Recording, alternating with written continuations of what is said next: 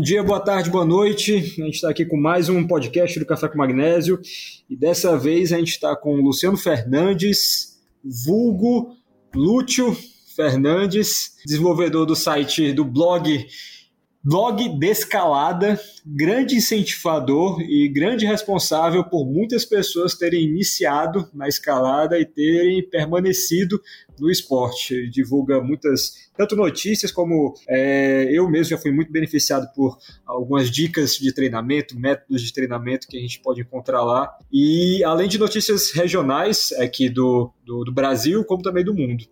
E para começar, eu pedi para ele se apresentar aqui para gente, né, com a pergunta mais difícil aqui da noite: quem é Luciano Fernandes? E aí, Luciano, tudo tranquilo? Tô tranquilo. Então, bom dia, boa tarde, boa noite a todos. Meu nome é Luciano Fernandes, então eu já vou responder essa pergunta. Nem eu sei quem é Luciano Fernandes. Luciano Fernandes é um cara que vem de uma família classe média que, por causa de vários percalços na vida, morou em várias cidades. Então, eu nasci na cidade de São Paulo, mudei pequeno para a cidade de Cruzeiro, no interior do, do estado de São Paulo, que era a cidade a qual o meu pai nasceu, os meus pais se conheceram e, e, o meu avô tinha negócios lá, os meus dois avós tinham negócios lá, e parece que minha mãe não gostava, não estava bem com a minha avó, não gostava da cidade, etc. A gente mudou para Goiânia. Eu fui morar em Goiânia durante muito tempo, eu, eu cultivei assim uma vontade louca de ir embora de lá, porque era um dos lugares que eu não gostava.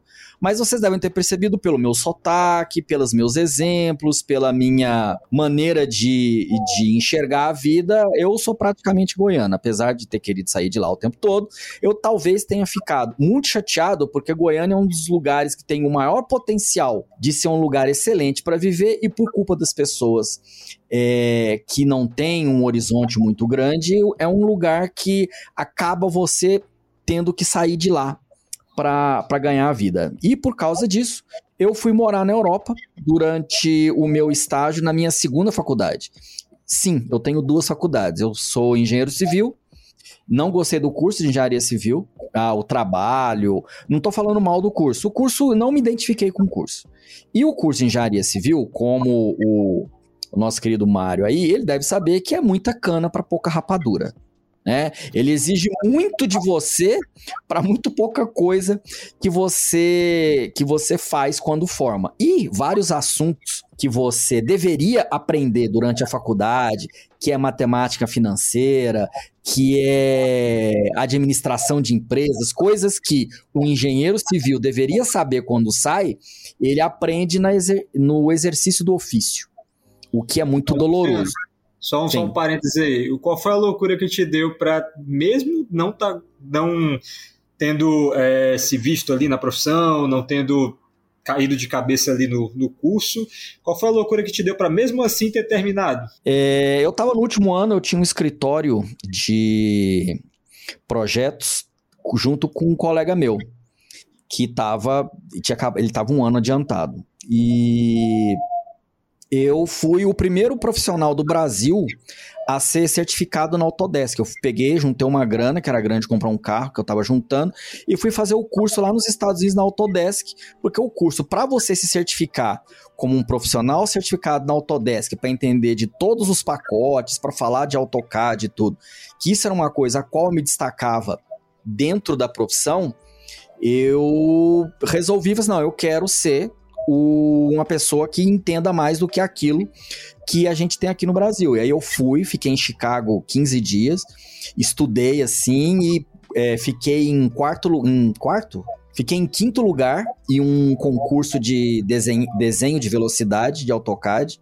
Se fosse em, em, unidades métricas, talvez eu tinha, eu tinha até ganho o negócio. Voltei sabendo bastante coisa e na época eu recebi uma proposta para trabalhar na Disney. Não na, na Pixar, no parques de diversão da Disney, ou seja, na parte de engenharia que fica fazendo os brinquedos que todo mundo faz. O maior cliente da Autodesk nos Estados Unidos é a Disney. Se você não sabe, quer dizer, na época, né? Agora eu já não sei. E aí o cara falou, cara, você é um excelente profissional, você sabe muito desse programa, poucas pessoas que eu conheci têm. Mas eu já vou te dizer uma coisa, você ainda não é formado dentro daquilo que a gente quer. Né? Você vai ter que fazer uma equivalência aqui nos Estados Unidos, tudo. Então, depois de cinco anos, você vai estar tá ganhando a mesma coisa. Um cara que entrou junto com você e que já tem, já é formado, já tem todas as facilidades por ser local, ele já vai estar tá ganhando mais que você. E daqui a 20 anos, você vai estar tá ganhando a mesma coisa porque você, entendeu? Precisa ter um background. Aí eu voltei e falei assim: não, eu quero trabalhar com, com computação, não quero trabalhar com isso. E aí é, não fiz o meu, as minhas últimas provas, não cheguei nem a formar quase, né? Mas eu ia passar. É, as minhas últimas provas, meio que chutei o pau da barraca, você imagina como foi a reação dos meus pais. E fui fazer é, análise de sistemas numa faculdade que estava começando a implementar lá em Goiânia. E aí fiz a equivalência tudo, estava trabalhando já nesse escritório de projeto e eu paguei a minha faculdade de, de análise de sistemas com esse, com esse escritório de projeto. Como eu, no meio do, do meio da minha, da minha faculdade, eu vi que eu não ia conseguir trabalhar com computação, porque em Goiânia precisa de apadrinhamento, tudo e não sei o quê, e eu trabalhava com AutoCAD, todo mundo só queria o meu serviço disso, não queria meu serviço na área de computação. Eu consegui um estágio na, na Europa, então eu fiquei nove meses morando na Áustria, trabalhando naquilo que eu queria trabalhar. Tipo, eu precisei sair de Goiânia, porque senão o AutoCAD ia me consumir muito lá. E quando eu voltei, o pessoal parece que meio que me esqueceu. Fiquei nove meses fora, o pessoal meio que me esqueceu. E aí eu consegui continuar a faculdade, formar e trabalhar naquilo que eu trabalho hoje, que é na área de TI, até hoje. Entendi. É, então tu, tu iniciou na engenharia, isso, na escola Passou. técnica. Fiz escola técnica, para continuar a escola técnica estava na engenharia. É, faltava meio. Em edificações? Técnico em edificações. É, tecnificações, engenharia civil, da engenharia civil passou para ciência da computação. Isso. E a tua mente é totalmente analítica. A gente está conversando aqui, tu Mais vai estar tá calculando tudo, né? Mais tal qual menos. eu. A gente, a gente tem um, tem um é, eu, louco por isso. Quem, é, eu, quem eu, por exemplo, detesto é, pedalada, pedalada estatística, que tem muita gente que faz por aí. É, porque você fez faculdade, você sabe que com estatística você consegue provar qualquer coisa. Porque ninguém vai ter paciência de verificar aqueles números. Então, você cons conseguiu provar. Com, com estatística. E para quem ouviu o que o Luciano falou agora, a questão do Autodesk, AutoCAD, o JA bastante conhecido, Lucas Jamarques, ele é arquiteto e ele trabalha basicamente com isso hoje em dia. Ele trabalha desenvolvendo projetos hoje de muros, né, lá na Noruega. Quem ouviu o episódio do, do Ja, né, tá lembrando um pouco disso. O Luciano aqui, ele trabalhou é, pela época, Luciano, eu imagino que tu trabalhou no começo ali que o, que o AutoCAD estava começando a ser, ser desenvolvido. Sim, o Já hoje ele já trabalha com, com, outros programas, SketchUp, Revit, é mais pro, pro 3D. A época ali do Luciano era, era 2D, uma época que estava começando a desenvolver. Não, era 3D também. Era 3D também. O 3D estava bem, bem, bem e dava aula. Ali. E dava aula no Senac lá de Goiânia, tanto de AutoCAD 2D como de 3D. E fiz curso de programar dentro do AutoCAD. Então tem muito programa hoje que é desenvolvido usando o AutoCAD como plataforma, eu já sabia programar naquela época, anos 90. Pra quem, o Oasis estava junto. Para quem não conhece, acha não, o AutoCAD é um programinha para desenhar. Tem nada, nada a ver. Ali é, é, uma é plataforma. Um, e em cima dele você consegue fazer o que você quiser. Pronto. Aí o Luciano ele estava inserido nisso. Aí, Luciano, como é que foi para sair disso daí e o teu início com o jornalismo. É, e, é assim, quando eu entrei na faculdade, eu, tá, eu tinha acabado de. Faculdade de Engenharia. Eu tinha acabado de é, sair da escola técnica, fazer aquela coisa de vestibular, tudo. E a minha mãe era professora de vários cursinhos em Goiânia. E acredita-se que os melhores cursinhos do Brasil estão em Goiânia ela entrou na faculdade de para dar aula na, facu, na Universidade Federal de Goiás, mais ou menos nessa época também que eu estava fazendo cursinho. E existe uma política dentro das faculdades, pelo menos em Goiânia, né? Que se vem uma pessoa de fora, vem um professor novo, eles colocam aquele professor daquela área para dar aula para um outro curso que não é necessariamente daquela área, como se fosse uma punição Por exemplo, o cara de cálculo, ele, se ele dá aula pro pessoal de matemática, é um prestígio. Se o cara de cálculo da área pro pessoal de engenharia, é como se ele estivesse sendo punido. Não, porque você, você entende pouco, você dá aula para aqueles engenheiros lá. Né? Era um, é um pensamento que tinha na época, não sei se tem ainda, mas esse pensamento tinha na época. E aí a minha mãe foi designada para o jornalismo. Só que a minha mãe queria entrar na faculdade, ela estava felicíssima. Ah, eu tenho a faculdade, para mim pouco importa dar aula para o jornalismo. E ela começou a dar aula para jornalismo e começou a fazer muito sucesso com os alunos do jornalismo. Tanto que ela dava aula no primeiro ano de jornalismo e durante vários anos a aula da saudade, que o pessoal pede uma aula na, na, na época da formatura, tudo, e eles pediam que a minha mãe desse a aula da saudade, ou seja, ela deu aula no primeiro ano, então do primeiro, segundo, terceiro, quarto ano de jornalismo, quem dava aula era minha mãe que dava aula no primeiro, pra você ver como ela marcava marcava as pessoas da época. E aí, por causa disso, eu ia lá pegar minha. Era numa época que eu tava começando a dirigir, então minha mãe emprestava o carro, eu ficava lá andando pela cidade de Goiânia no carro, aí buscava minha mãe, que estava terminando de dar aula na faculdade, à tarde ou à noite. E aí, às vezes, eu assistia uma aula, é, escutava as conversas dela, aí reunia os professores de jornalismo lá em casa para algum. É Goiânia, né? Não é São Paulo, que é tudo longe. É uma cidade que, naquela época, não era grande igual é hoje, né? E aí encontrava com os caras falando jornalismo. O meu, o meu pai é, trabalhava no banco lá e ficava na época da na época da entrega do imposto de renda, ele dava umas entrevistas também. E o que aconteceu? Quando eu era especialista em AutoCAD, o jornal lá em Goiânia me procurou. Ah, não, antes disso. Quando eu estava prestando vestibular, a minha mãe era professora, é ainda professora de redação. Aliás, minha mãe tem pós-doutorado em redação, terminou faz uns 3, 4 anos. E aí, quem é de Goiânia vai saber quem que é minha mãe. A minha mãe é a dona da oficina de redação. E eu fazia oficina de redação todo ano, porque era da minha mãe, era de graça. A mãe obrigava, tipo, o meu filho vai falar português direito e vai saber escrever, porque é meu filho, senão não ganha mesada, senão não pega o carro, não faz essas coisas.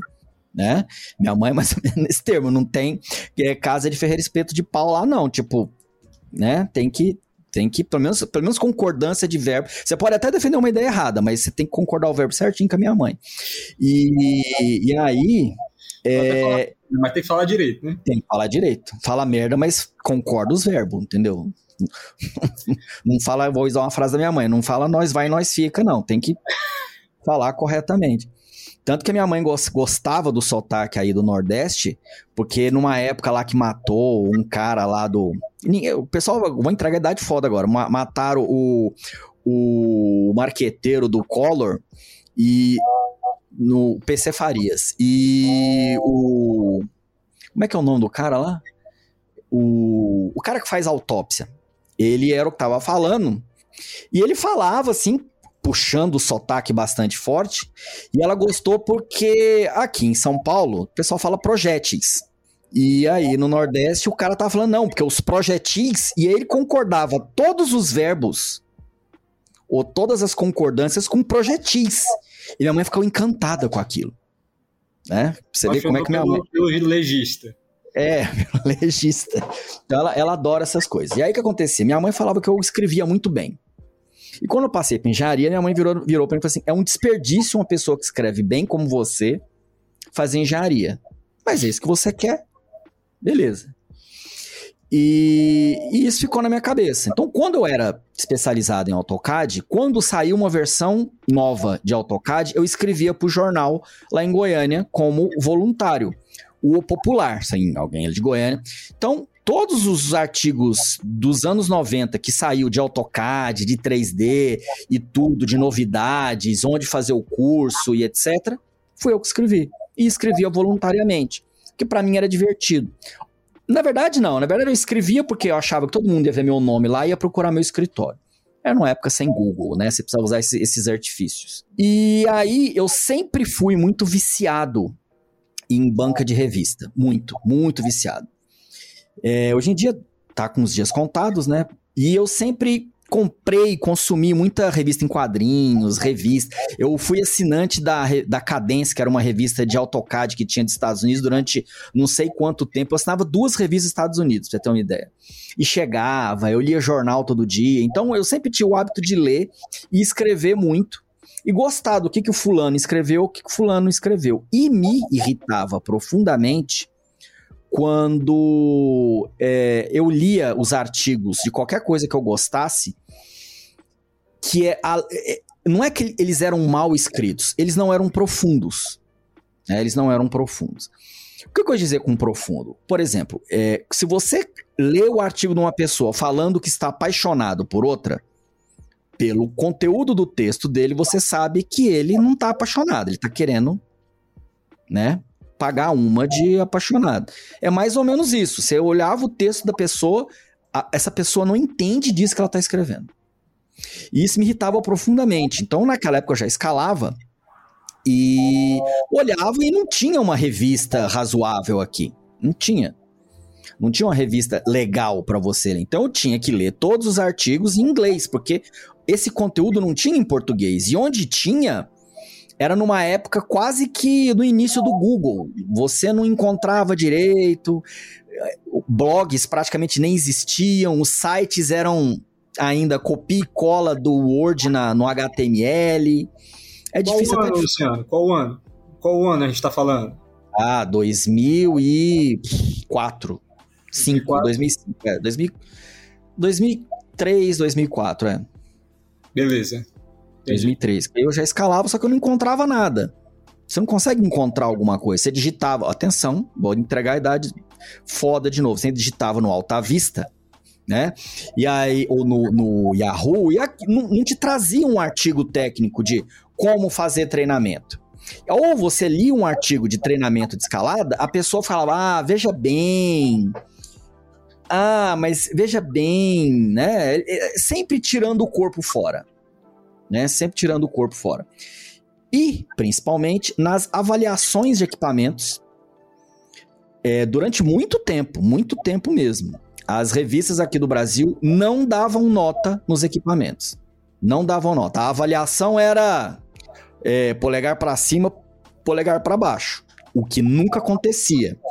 Porque aqui no Brasil, durante muito tempo, é, ainda é assim, só que menos.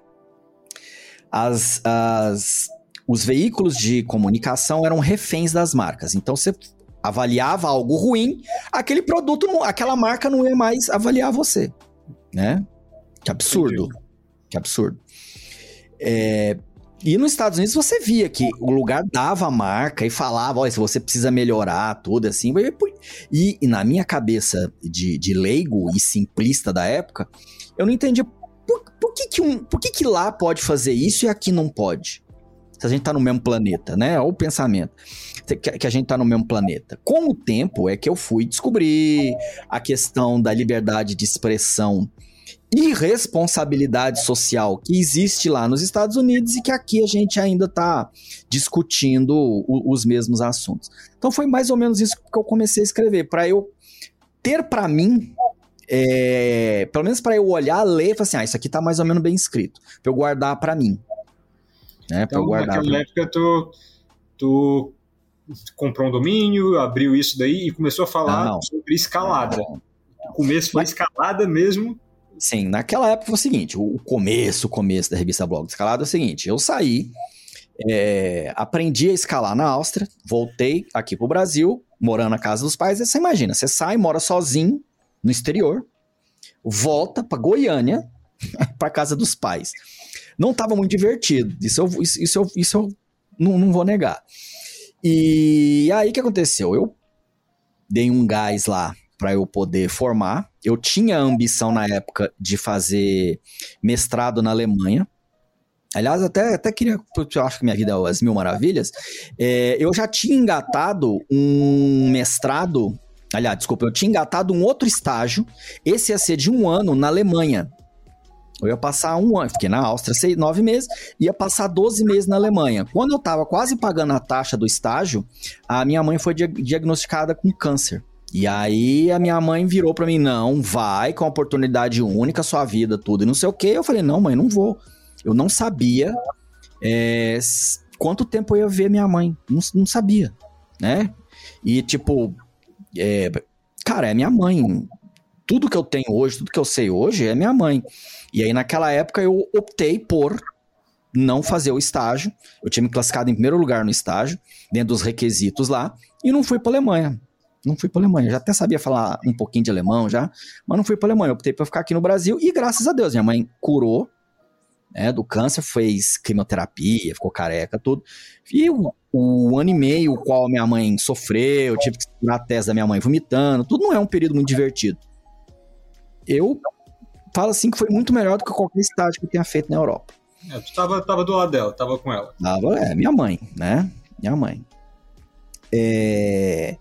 E aí o que aconteceu? Eu dei um gás, fui morar em Brasília. Morei em Brasília e é, foi muito legal, foi um período muito agradável ter morado em Brasília. É um dos lugares mais massas que eu morei até hoje. Falo de antemão. O pessoal fala muito mal de Brasília, talvez seja por causa dos políticos que moram lá, mas é um lugar da hora de você morar. Da hora de você morar. Qualquer dúvida, vocês perguntem pro Linha o que, que ele acha de morar lá em Brasília, né? Que eu perguntei para ele, cara, eu não volto mais para São Paulo. Você eu imaginei. Brasília é muito massa. Muito massa mesmo. Linha, para quem não sabe, é o proprietário da academia é, UBT. Das academias, né? É, da, é, ele saiu daqui de São Paulo, foi para lá. Ele tinha só, entre aspas, o emprego dele, que é um puta do emprego que ele conseguiu num concurso, porque o cara talvez seja dos mais inteligentes que eu conheci até hoje na escalada. Longe, longe, longe, longe. E hoje ele é dono de três academias, né? Ou duas academias e uma franquia, sei lá como que você, como que você vê isso. Mas enfim, aí eu fui para Brasília. De Brasília eu recebi uma proposta da, de uma multinacional para morar em Campinas. E eu saí, fui para Campinas e naquela época tava todo mundo falando de blog, blog isso, blog aquilo. Ah, os blogs vão começar a aparecer nas buscas do Google, né? Que o Google não buscava blog naquela época. Isso era o comecinho, né? 2005, 2005, 2006. E aí, hum, Paralelo a isso, eu tinha mania de ler os artigos de escalada, nas minhas horas vagas que eu tinha no meu trabalho, e mandava por e-mail da empresa para o meu e-mail particular, para que lá na casa onde eu morava, eu lesse aquilo, porque eu não tinha tempo para ficar lendo e decorando. Eu, Mas graças que ao... tu lia? Tu lia em inglês ou tu já em tinha inglês. para ler? Não tinha nada é, em português. Né? Não tinha nada em português, eu li em inglês, né? Porque na minha cabeça, entendeu? Eu achava que todo mundo sabia inglês. cabeça. Achava que todo mundo sabia. Não, é muito fácil aprender. Né? Tanto que eu aprendi inglês, aprendi sozinho. Então, eu achava que, que era muito fácil. Não, cara, é muito fácil. Se eu aprendi, é muito fácil. E depois, com o tempo, eu vi. Você vai aprendendo, vai amadurecendo que a vida não, não é assim, né? Todo mundo tem uma capacidade, uma facilidade ou uma dificuldade diferente da sua. E aí, um cara lá, no almoço, o cara virou para mim e falou assim: Olha, por que que você não faz um blog? Eu falei assim, o que que é um blog? Ah, cara, blog é como se fosse um diário, você vai colocando assim, vai ficando tipo linguição, e você não precisa, não precisa ficar mandando e-mail. Porque o e-mail daqui, ele é monitorado, você tá sabendo disso, né? Eu, ah, é sério? É, sério. E, e aí eu falei assim, ah, beleza, vou, vou montar um blog. Aí eu montei esse blog, chamava Blog de Escalada, na UOL. E comecei a colocar as coisas, tudo. No começo eu comecei a colocar as coisas minhas, né? Ah, olha que legal o iPod Nano. Se alguém não, se alguém não souber o que é iPod Nano, procura no Google que você vai ver o que, é. Olha que legal, não sei o que. Sabe? Era mais, tipo, pro pessoal de Brasília, os meus amigos em Brasília ver, minha mãe sabia que eu tô bem. Eram umas coisas assim, né? Até que um dia, é, um cara me mandou um link falando, olha que legal isso daqui. Ah, não, minto. Um cara me falou assim: você viu o que aconteceu assim, se assado no programa Fulano?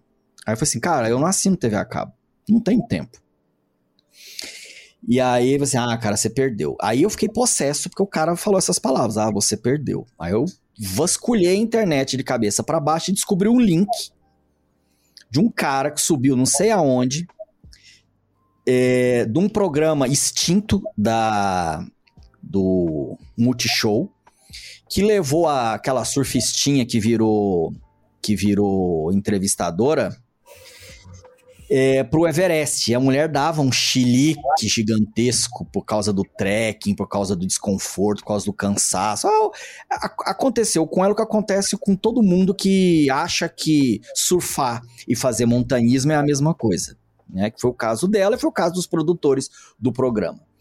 E aí eu publiquei esse link. Era naquela época não tinha YouTube. Publiquei esse link na, na página.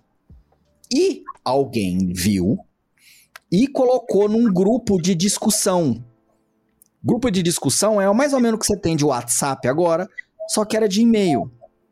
Né? Mas é o mesmo funcionamento. Mas era, era, já era um fórum ou é anterior a isso? Não, é um grupo de discussão. Chama lista de discussão.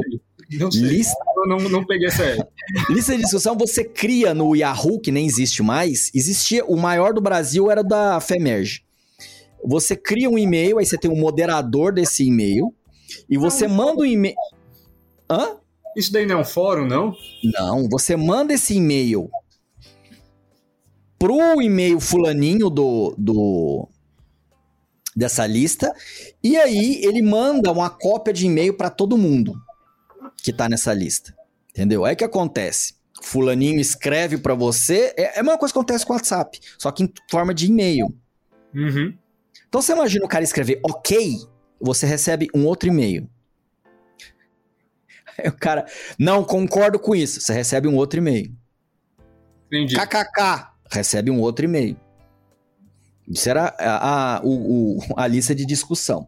Mas enfim, um cara pegou e compartilhou isso numa lista de discussão. Aí, não sei porque Cargas Água deu uma microviralizada. Eu tinha uma, sei lá, umas 200, 200 visitas por mês. Desculpa, tinha umas 200? Tinha umas, é, tinha umas 100 visitas por dia e nesse dia deu 500. E aí a primeira coisa que eu pensei, puta, o público existe. Né? O público existe. E aí aconteceu, eu comecei a escrever mais só sobre escalada. E lendo sobre os principais blogs de sucesso do Brasil, um cara falou uma coisa para mim, olha, o grande segredo para um o meu blog, no caso o cara falando, no jornalista, é que eu sempre publico algumas coisas. Então você nunca pode deixar de publicar. Aí desde então, ai, desde então, eu publico mais ou menos três conteúdos por dia. Desde então. Aleatórios, né? Mas desde então. E naquela época não tinha rede social, o que, que você fazia? Você via um artigo, copiava o artigo e colocava o link dele embaixo, né? Então, para eu treinar o meu inglês, eu copiava, não existia Google Translator, eu copiava o artigo, traduzia rapidamente da minha, da, do que eu entendia ali, muito provavelmente cheio de erro de português. É, minha mãe já não lia, né? Desculpa. E colocava o link embaixo. Era assim que você compartilhava no Google. E compartilhava duas, três notícias, tudo. E aí, pelo que as pessoas falavam num grupo de discussão, eu já tinha uma noção do que podia estar tá acontecendo. Alguém morria, alguém aconteceu alguma coisa e assim por diante. E aí eu fui atualizando o site. Aí um dia, um belo dia, e o site ficava na wall. Um, cara no meu escritório virou para mim e falou assim: Olha, por que, por que você escolheu esse, esse, esse blog merda na wall? Aí eu, ah, escolhi porque, sei lá, por, não sei, não sei porque eu escolhi. É porque eu, eu pagava a UOL pra ter um e-mail na UOL. Né? Era, o motivo era esse. Dá até vergonha de falar isso. Mas o que, que ele estava reclamando? Era do nome que tu tinha escolhido? Não, o e-mail da UOL não tinha. O e-mail da UOL. O e-mail não, desculpa. O blog da UOL não tinha RSS. E você não podia mudar o tema. Tinha que ser os próprios temas da. da... Ah. E se você quiser mudar o blog da UOL para uma outra plataforma, você também não consegue. Entendi. É fica lá, é deles. E se você Entendi. quiser cancelar o blog também, você não consegue, é deles. E se você quiser colocar um banner, que foi a primeira experiência que eu tive em querer monetizar o site, você não consegue, porque o conteúdo é deles. Nem banner eles permitem colocar. Então, aí o cara explicou tudo isso para mim, eu migrei pro Blogspot. O cara falou, ah, usa no Blogspot. Aí eu fui usar no Blogspot, tudo, não sei o que, e é, comecei a escrever. Escrevi isso, escrevi aquilo, não sei o que, e aquela mesma rotina. Três posts por dia, três posts por dia, três posts por dia. E nesse período eu é, enfrentei problema financeiro, tomei um golpe que esvaziaram minha conta, não sei o que, fiquei não sei quanto tempo pagando isso. Fiquei assim, eu literalmente quase passei fome, né? Nesse eu mudei de Campinas para São Paulo, literalmente quase passei fome. E treinava numa academia aqui em São Paulo, a qual já fechou, por motivos muito pouco é, explicados. O que mostra uma das coisas que eu detesto, que é a é, pessoa tratar você como burro. Ela pode ser honesta, ela não pode tratar você como burro. Um, um bom exemplo, caso você queira usar, é aquela música do, do Porta dos Fundos lá, Meu Amor, eu não suporto mais você, né? Que ela canta tudo. Cara, ah, essa música pra mim, aí ela mente pra ele. Não. Nada a ver. Às vezes eu me sinto mais ou menos assim, entendeu? O cara fala, você vai, peraí, você tá mentindo para mim? Não, não tô mentindo. Né? Isso me irrita profundamente. Aí o que aconteceu? Eu usava esse, aí passei por estudar financeira, tudo, e juntei uma grana e tinha decidido é, viajar pra Patagônia. Todo mundo falava que a Patagônia era isso, Patagônia era aquilo, tudo, não sei o que, e eu já tinha é, feito o caminho de Santiago, porque com essa crise financeira que eu tive tudo, uh, eu consegui juntar uma grana, foi do, do acordo do FGTS e fui fazer o caminho de Santiago. Para eu pensar tudo. E nessa, nesse caminho de Santiago, até é estúpido eu falar isso, mas eu aprendi espanhol no caminho de Santiago. Entendeu? Eu voltei já falando outro idioma, depois de um mês, né? Então eu voltei, aí fui trabalhar, tudo, juntei uma grana, que era o dinheiro das férias, era solteiro na época, e fui viajar para a Patagônia. Viajando na Patagônia, eu continuava a atualizar o site e tudo. Conheci a minha atual esposa. Né? Conheci a minha esposa, a gente namorou durante uma certa. E quando eu viajei para a Patagônia, eu estava decidido a largar tudo. Eu ia vender tudo que eu tinha, tudo, tudo. Carro, móvel, sei lá, tudo tudo, desfazer até de herança no futuro para poder juntar dinheiro, e ia ficar viajando dois anos. E o piloto dessa ideia foi eu ir para Patagônia, já que eu tava solteiro, largado, quebrado, vou viajar dois anos, né? Não tem ninguém sentindo minha falta. E viajei, viajei para Patagônia. Todo mundo acha, ah, você é rico, viajou para Patagônia. Não. É, o dinheiro que eu usei para eu comer na Patagônia foi o meu ticket. Eu trabalhava num lugar que tinha lanchonete, lanchonete não, refeitório, e eu economizei o meu ticket restaurante durante três meses e vendi numa lanchonete aqui em São Paulo. Existe isso aqui. E com aquele dinheiro eu usei para eu fazer supermercado lá na Patagônia. E quando eu fui para Patagônia, eu fui de avião até Buenos Aires e de Buenos Aires até Bariloche, eu fui de ônibus. Eu fui de ônibus. E fiquei lá em camping selvagem, quer dizer, não tinha nenhum nenhum nenhum preço, mas tipo, ah, você quer comer? Então você vai ter que andar até na casa do na casa do capeta, comprar lá e voltar carregando suas coisas.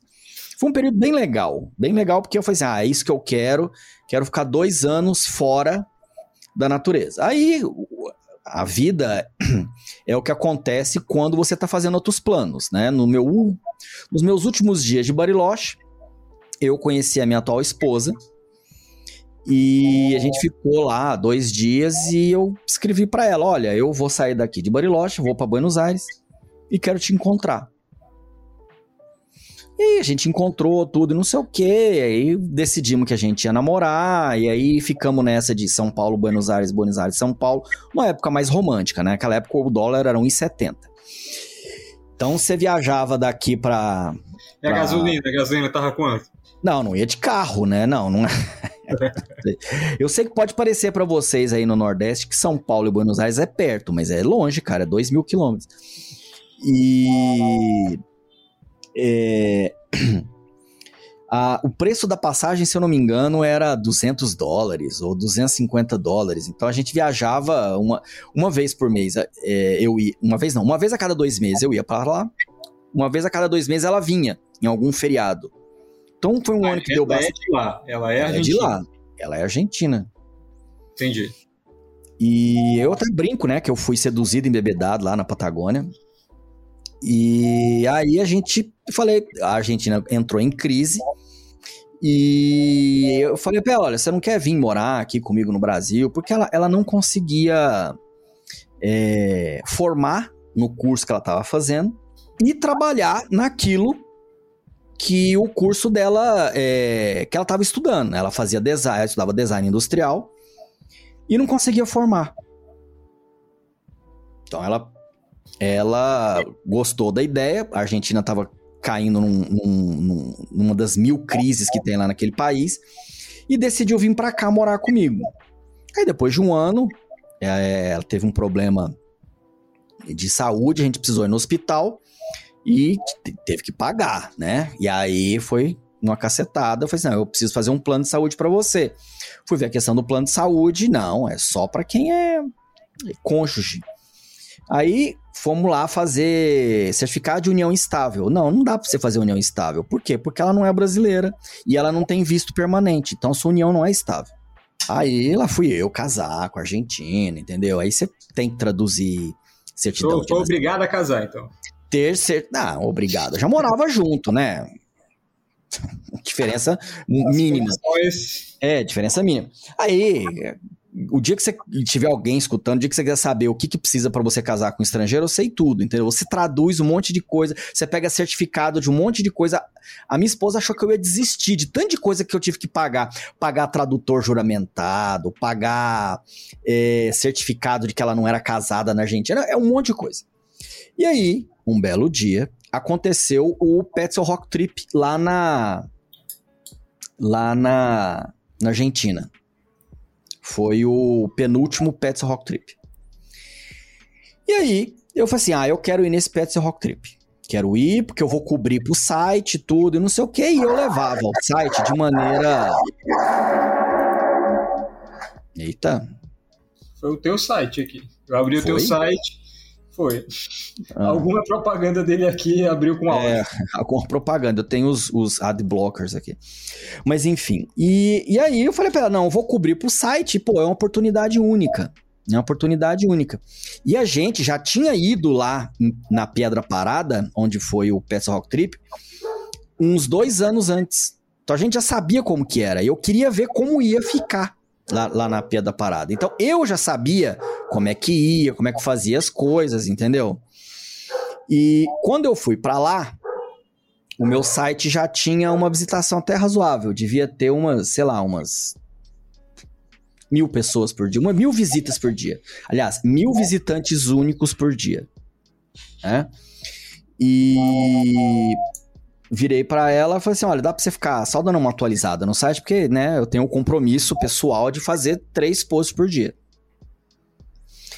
E deixei encargo dela, falei assim: ó, você vai publicar isso daqui, isso daqui e isso daqui. Tudo bem? Tudo bem. Ela pegou, fez. E quando eu voltei, ela falou assim: nossa, eu não tinha noção de como a visitação do seu site, como alcance a visitação do seu site é muito grande. Porque ela ia escalar comigo, mas ela, né, ia para me agradar, entendeu? Ela não tinha pretensão nenhuma. E ela não queria nem saber, ela nem lia. Eu reclamava de algum hater, ela nem tava nem aí. Mas ela e... era inserida assim na, na comunidade da escalada? Não, ela aprendeu a escalar foi comigo. Ah, entendi. Mas como não, é uma tinha, pessoa. Eu tinha aberto o teu site aqui, porque eu não tava lembrando o, o nome da, da travessia que tu fez, mas... Caminho de Santiago? Pronto, Caminho de Santiago, porque eu sabia que tinha no teu, na, é. na tua bio aqui no site. Eu ia te perguntar se o que foi mais difícil foi fazer o Caminho de Santiago ou se foi casar. Ah... Caminho de Santiago. Foi mais difícil? Foi mais difícil. Caminho de Santiago, ele testa a sua resiliência o tempo todo. Aí testa eu vi aqui 28 dias, né? Aí, nesse, nessa época tu fez sozinho, fez com algum amigo? Como é que Não, você faz sozinho, né? Mas você faz sozinho e você anda com uma nuvem de pessoas. Quando eu falo é, nuvem, assim. Desconhecidos. Desconhecidos. É uma nuvem de pessoas. Tem algumas na sua frente, algumas atrás. E você vai cruzando com elas. Entendeu? Uma nuvem de pessoas. Se você fica muito tempo num lugar, você já não tem mais contato com aquela, com aquela comunidade de pessoas que estão andando e você começa a ter contato com outras que estão andando. Entendi. E você nunca fica num mesmo lugar mais de um dia. Você chega num dia e vai embora no outro. Chega num dia e vai embora no outro. É. Então, é uma experiência incrível. Eu receito para todo mundo, né? Receito para todo mundo. Aí o que aconteceu? Ela falou para mim: "Ah, é muito legal a visitação, eu não tinha noção tudo e não sei o quê, mas ó, é o seguinte, você quer levar a sério isso? Dá pra gente conseguir ganhar um dinheiro, ter um sucesso, assim, se assado. É, então, você quer levar a sério? A gente vai sentar aqui e vai elaborar alguma coisa para esse site se eu deixar de ser amador, porque não dá mais para você escrever desse jeito aqui, cheio de gíria, cheio de expressão idiomática, né? Cheio de, de coisa que as pessoas não conseguem entender. Tudo bem? Tudo bem. E ela falou assim: o visual desse site seu tá tosco, tá horroroso. Não dá pra você ter esse visual, não. Vamos mudar o visual. Aí fomos consultar a, a minha cunhada, que é web design, e ela falou assim: olha, o WordPress não dá para você manter, não. Você vai ter que comprar um domínio próprio e organizar a sua a sua o que você atualiza. E aí ela fala, a, minha esposa, né, falou assim: vamos, fecha o olho e pensa, como é que você quer que seja o seu site? Quem é que você olha no exterior de todos os sites que você lê, que você fala assim: "Ah, eu gostaria de ser o site fulano". Aí eu falei assim: "Ah, gostaria de ser a revista fulano ou o site fulano". E aí eu falei assim: "Ah, ótimo, beleza, é isso, é isso que eu quero". Aí a gente estabeleceu, aí elaboramos um conteúdo que a gente imaginou o seguinte: como que as pessoas leem uma revista? Ela demora mais ou menos uma semana para ler uma revista. A gente leu várias pesquisas, não é? A gente também não é gênio, não. A gente foi lendo, foi perguntando e não sei o quê. E a gente vamos fazer uma revista semanal que a gente vai ter um conteúdo fixo durante a semana. Segunda-feira vai ser isso, terça vai ser isso, quarta vai ser isso, quinta vai ser isso, sexta vai ser isso. Beleza? Beleza. E a gente foi em várias palestras desses é, pseudo-gêniozinhos de, de blogs de sucesso. Hoje em dia, ninguém desses que a gente foi da, da palestra. E aí eu achava que era uma merda gigantesca. As palestras, até a hora que o cara falou assim: nossa, tudo que eu publico que é ninja, eu encontrei lá no fim do, da internet, o cara vai lá e rouba e fala: não, eu vi lá no site Fulano. Que era, né, antes da rede social. E aí e acontece muito em, em, grupo de WhatsApp ainda. E, e, aí, e aí o cara falou: Mas como é que eu consegui ganhar credibilidade com a, o site? Falou assim: fazendo conteúdo próprio. Conteúdo próprio, o cara não rouba de você. Ah, rouba. Não, não rouba. Notícia ele rouba. Entendeu? Mas conteúdo próprio ele não rouba. Aí a gente criou o nosso conteúdo próprio. Ou seja, na segunda-feira era isso, na terça era isso, na quarta era isso. Aliás, a Natália não tá aqui, dá, dá até pra falar. Na segunda-feira era o livro da semana, na terça-feira era avaliação de equipamento, na quarta-feira era entrevista, na quinta-feira crítica de filme, na sexta-feira uma charge. Era isso. E eu já tinha feito psicologia no meu, no meu MBA, né, na minha pós-graduação, que você tem que condicionar as pessoas a alguma coisa. Então, se eu condicionar que as pessoas, sempre que elas forem ao meu site, num determinado horário, vai ter um conteúdo novo, eu vou ganhar em médio prazo ou em longo prazo um público cativo. Por quê? Porque toda vez que o cara entra no site tem uma coisa nova. E aí, se alguém quiser escutar, e já vou avisar, tem que trabalhar, viu? Não é só, ah, que ideia boa. Se você entrar no site da Disnível, eh, da Climbing, da Rock and Nice, da UK Climbing, até o site da, da escalada Polônia. Vamos colocar assim. Sempre que você entrar, todo dia tem um conteúdo novo. Nunca você vai entrar e não vai ter um conteúdo novo. Nunca. Esse é um dos grandes segredos. E um dos grandes karmas, porque você tem que ficar atualizando o conteúdo todo dia. Pois é, Luciano, aí chega nesse ponto. É, tu e a tua esposa. Nesse momento da história, estão só os dois, pelo que eu estou entendendo. Sim. Uhum.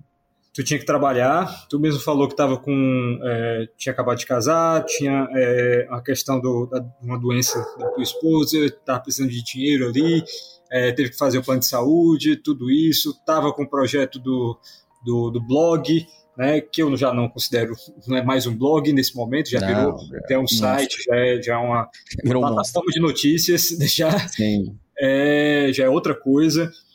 Hoje em dia, no Brasil, ele, o blog da escalada, realmente já é outra coisa. O pessoal vai atrás dele se quiser saber notícias. Para falar mal, para falar bem, é. É, falar mal, falar bem, sempre vai ter alguma, alguma coisa lá para falar, é. né?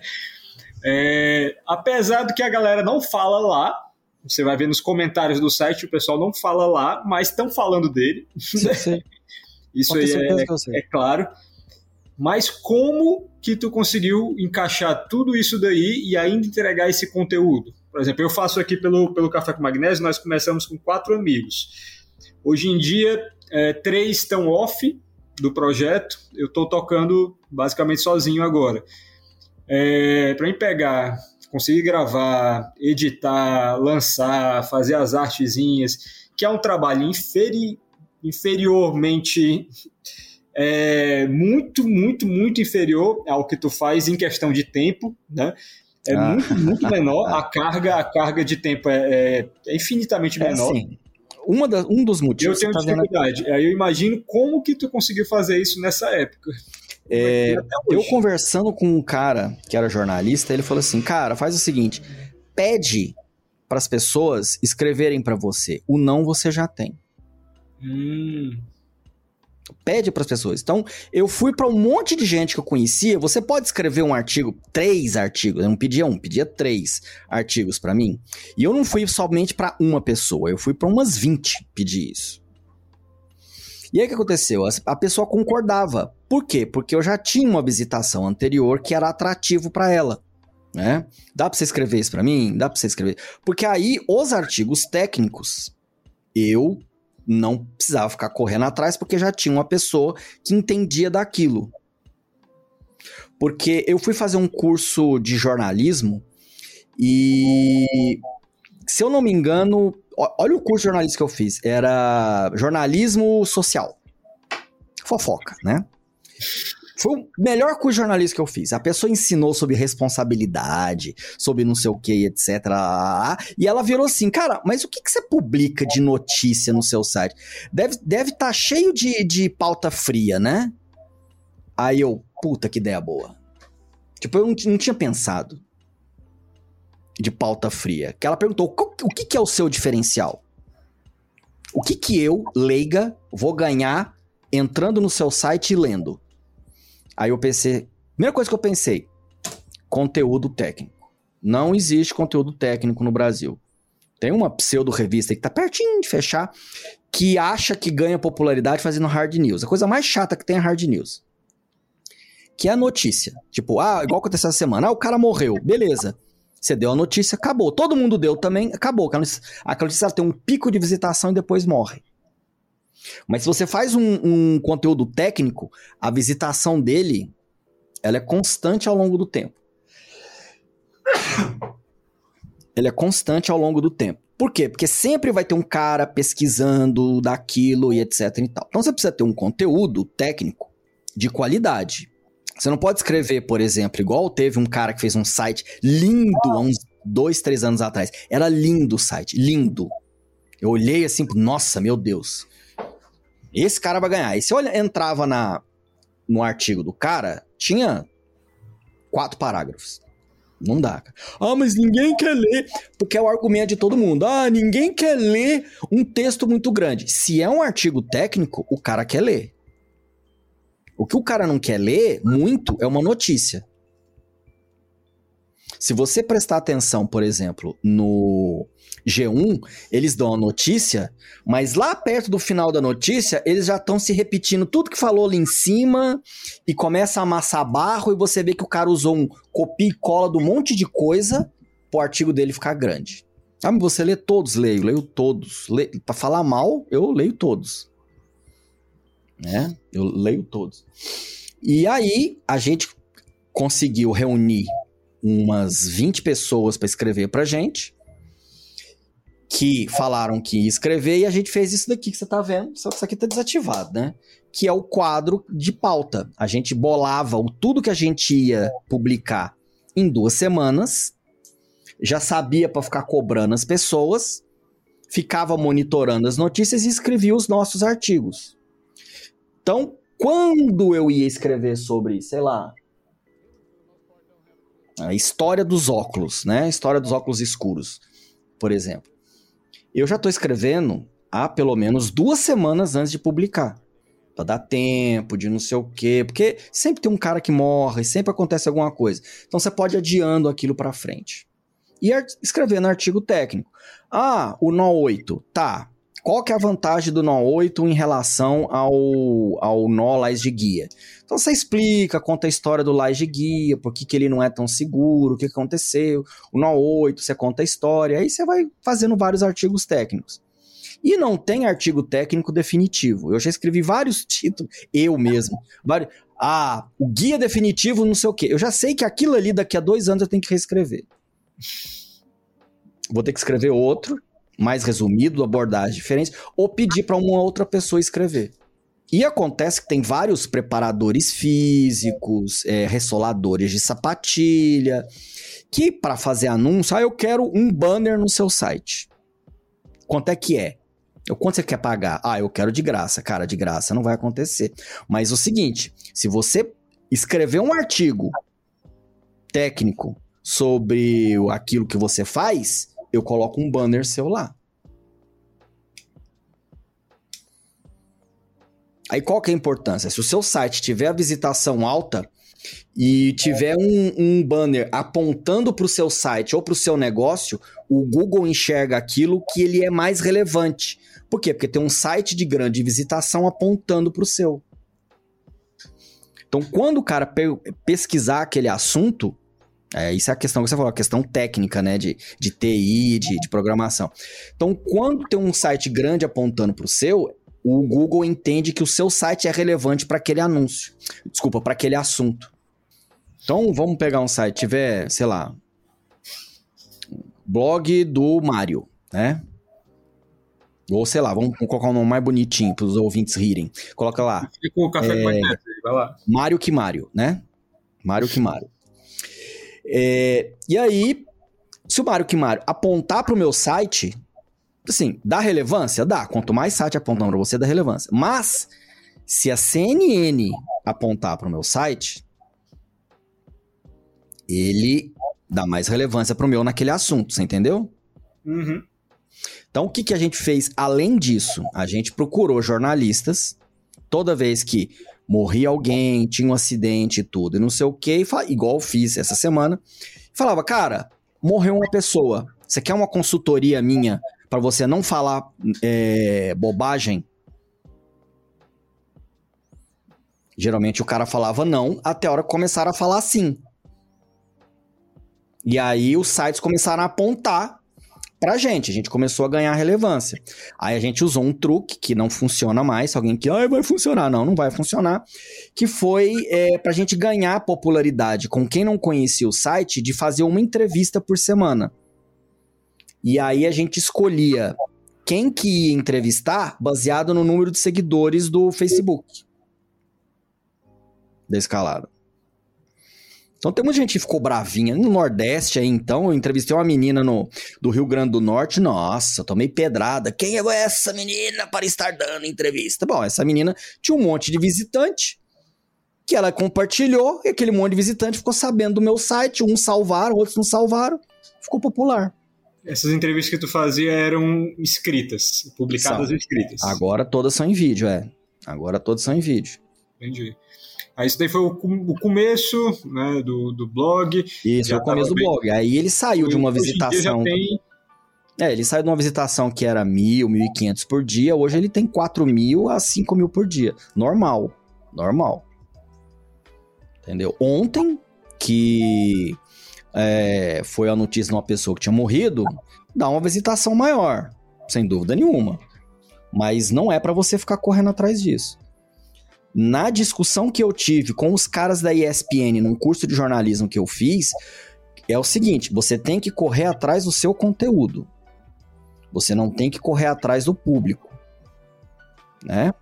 Igual jogador de futebol. Jogador que, que rebola bunde. Jogador que joga pra torcida, ele corre o perigo de ser vaiado alguma hora. Porque tá jogando pra torcida, ele não tá jogando futebol. Gesticula pra torcida, tudo. Então, você cria conteúdo para você criar essa, essa, frase é de um jornalista aí do Nordeste. Eu esqueci o nome dele. É Gedeval, Ge, Genival. Esqueci o nome dele. Era um jornalista do Nordeste. Ele, ele falou assim: que você tem que criar naquilo que você escreve micro é, relatos da realidade. Ou seja, você tem que voltar ali e ler aquilo, ou escutar aquilo, ou assistir aquilo, e aquilo retratar não somente você, como aquela realidade. Você escreve micro-histórias, é mais ou menos isso que ele escreveu, micro-histórias. Eu achei aquilo bastante tocante. E, foi, é, e é assim, de você escrever artigos técnicos. Você falou que muita gente começou a escalar por minha causa, eu não acredito muito não, mas agradeço quem assistiu. E, e um dos artigos mais visitados que eu escrevi e que todo dia eu vejo tem gente olhando ele, é a questão do microciclo, macrociclo e mesociclo. E além disso, a inspiração para eu, abre aspas, criar os artigos são três, quatro, vai, quatro. É, a primeira era ou é eu mesmo. Por exemplo, se eu estiver indo para Patagônia, igual aconteceu uma vez lá, Patagônia, eu vou escrever um monte de coisa da minha preparação. Né? Quando eu entrei no CrossFit, nossa, eu fiz um monte de reportagem, a importância do CrossFit para escalada, exercícios do CrossFit para o escalador, exercícios do CrossFit dá para você fazer em casa, porque eu, eu reclamo que na época eu escalava num nível razoável, o CrossFit não tinha entrado, nem existia CrossFit, né? Mas eu acho que se eu tivesse feito CrossFit enquanto eu estava escalando, é, em, num nível razoável, eu teria evoluído muito mais do que eu evoluí né? Eu cheguei a escalar no auge da minha, da minha carreira ou da minha forma física, eu cheguei a escalar 9A, 9B. Isso há muito tempo atrás. Mas nessa minha preparação, eu também verifiquei que eu acreditei num monte de lenda, fiz um monte de, de dieta maluca, tive distúrbio alimentar, tive distúrbio alimentar porque eu queria ficar magro, achava que magro era melhor do que não sei o quê. É, achava que fazer exercício com peso deixava você gordo e você não escalava. Acreditei, assim, em todos os fantasmas que você é, quiser. E convivi porque estava numa academia popular daqui de São Paulo, com um monte de, desculpa usar essa expressão, mas com um monte de cagador de regra. Né? De que, ai, a sapatilha é agressiva. Ai, essa borracha adere mais. Sem nenhum embasamento científico. Ai, tome essa pílula aqui para regenerar, pílula de uso veterinário que vai regenerar o seu tendão machucado. Entendeu? Casos verídicos, eu não exagerei nenhum desses. E aí eu ia atrás para saber cientificamente se aquilo era verdadeiro ou não. Entendeu? Verdadeiro ou não. Por quê? Durante muito tempo, a escalada brasileira teve um sistema de pontuação nos campeonatos aqui que o resultado tá aí hoje. Não tem nenhum atleta com a mínima chance de classificar para uma semifinal, que só uma final. Por quê? Porque o campeonato aqui tinha uma regra diferente do campeonato que era disputado lá fora por causa dessas cagação de regra. É, já vi carinha que é pseudo-entendido de competições de escalada. Ah, não, porque os caras estão mudando, porque os escaladores estão cada vez mais fortes. É, balela. Eu entrevistei o, o Jack Godoff, que é um dos maiores é, root setters do mundo, ele não falou isso, não. O que eu quis fazer foi dar mais emoção para as competições de boulder para a televisão. Simples é por isso, assim. Simples assim é dinheiro. O problema foi o dinheiro. Para ficar mais atrativo, vender mais direitos, o esporte entrar nas Olimpíadas, a gente teve que modificar o título de. O título não, o estilo de boulder. Enfim, mas... como, é que, como é que tu enxerga o jornalismo esportivo, não, não só esportivo, mas vamos tentar focar no nosso nicho aqui, o jornalismo para escalada hoje em dia. Como é que tu tem enxergado isso? Eu acho o seguinte, o jornalismo é o jornalismo esportivo brasileiro em todos os cursos que eu fiz, eu, inclusive eu estou fazendo um curso nesses dias de jornalismo esportivo, ele está vivendo uma crise de identidade com aquilo que foi o jornalismo nas décadas de 80 e 90, com as exigências do jornalismo na década de 2000, 2010 e com a iminente é, pulverização de transmissões no, no streaming. Então tem muito jornalista que bate no peito e fala que eu trabalho há 30 anos, então eu sei do que eu tô falando. Na verdade, ele está falando daquilo que era há 30 anos atrás. Não existe mais. Hoje, por exemplo, o público seu aí, e eu, por exemplo, não, eu tenho mais de, de mais de 40. Eu, eu não assisto televisão mais, né? Eu assisto, assim, eu olho a minha televisão, mas eu assisto é, é HBO, Netflix, Star, é, TVN, né, que é o do Netshoes. Tudo isso para acompanhar os esportes e as coisas que eu gosto. YouTube, as coisas que eu gosto. E eu que sou eu, tipo, já tô com 40 anos, eu já sou, já, já tô com a cabeça num público, num, num, num jeito que tem que ser jornalismo, que já cansou. E o paradigma que eu falei que o jornalista tá, essa paranoia, esse, essa crise de identidade, é entre ele confundir o que, que é espetáculo e o que, que é jornalismo. Durante um tempo aí, teve um, um economista que virou jornalista esportivo, que tinha um programa chamado. É um programa num canal, o canal da Raposa, né? Não vamos falar o nome do canal, não. O canal da Raposa. Chamava Raposa Rádio Esportes, né?